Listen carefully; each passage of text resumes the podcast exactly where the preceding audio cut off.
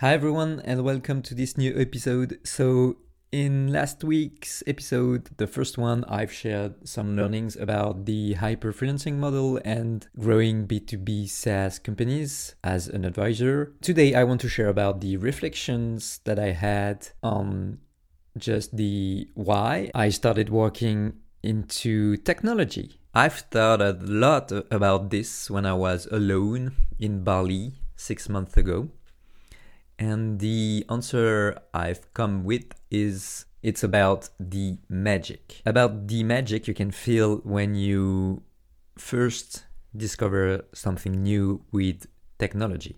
Let me give you some examples of that. Some of them will probably resonate with you because you've also lived the experience, and some of them are personal.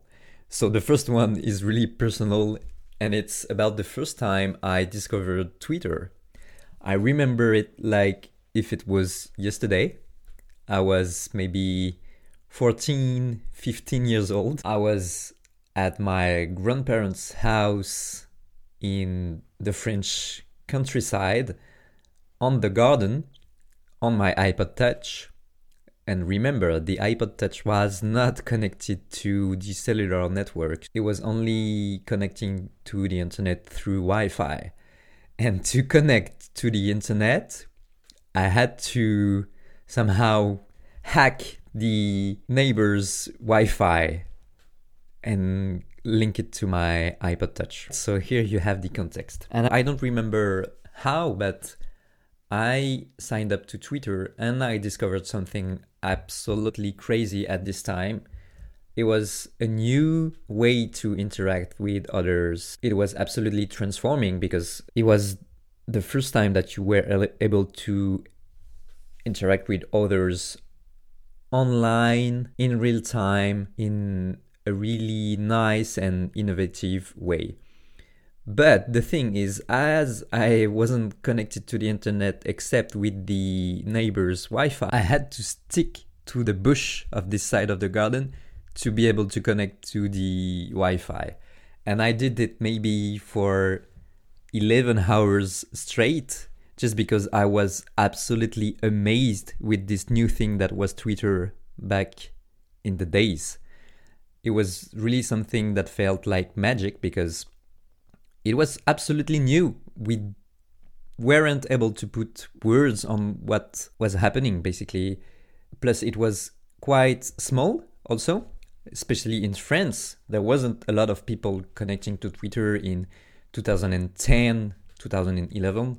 So I was absolutely amazed and shocked by it. This is a first example of the magic that you can feel thanks to technology. The second example I have in mind is the first time you and I discovered Shazam. Again, this felt like magic at this time and I was super interested, super into it right away. It was a very special moment. So yeah, great memory. I remember it was uh, an old cousin who who bought an iPhone at this time, and he was just happy to share what he was capable to do with his iPhone. And Shazam was one of the things he was capable to do, and it was really really amazing. I remember it perfectly, and I think we all have souvenirs and great moments of magic that we felt thanks to technology.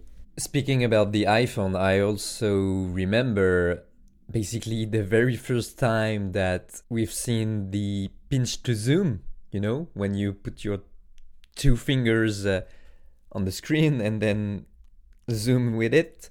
Today it feels pretty normal, but again, it felt like magic at the very beginning. And that's the whole point I want to describe here is that technology at some point when it's new feels like magic and then it becomes part of our lives until a new technology comes again that feels again like magic and so it goes. The last example I have about this magic thing is an example that you are able to see on the Netflix series, actually, on the Spotify one. And it's the scene when Per Sundin, he's, if I remember well, a big director in the music industry. So let's say Sony Corporation, the music uh, branch of the company. And he discovers Spotify for the first time on Daniel Ek, Spotify co founder computer. And he doesn't understand what happens basically. And this feels like magic to him and to anyone actually who discovered Spotify again for the first time back in the days 2004, 2005, 6. Spotify was playing music right away without any delay. And for people at this time, it felt like magic. It was unbelievable to see all this music playing without any problem thanks to Spotify technology. So I guess you got it. The reason I got into tech is just because the magic you can feel thanks to technology and the magic I felt when I was a kid discovering technology. And actually, I am still a kid. I think we are all still kids. I like to believe this that we are all still kids wanting to build great things that feel like magic. The examples I gave have things in common. Most of the times they are on mobile, there are B2C products, and of course, Apple and the iPhone played a big role in the reasons I got into tech. But I think B2B is getting funnier and funnier. So, another great example of the magic you can feel with tech is the first time you play around with Notion and more recently with AI and maybe within Notion, with Notion AI. I wrote recently a post about the post Notion B2B SaaS area, and I think this is really something that is going to happen. Many people will be able to create B2B products that feel like B2C products and that have some magic within them. So, pretty excited for this. Also, for instance, right now I'm recording this podcast and writing at the same time with Descript, as I mentioned previously. And Descript is absolutely magic, magic at its finest in technology, and it is a B2B product. So, of course, there are and there will be many opportunities to create B2B product that have magic in them. And this is absolutely what I want to do.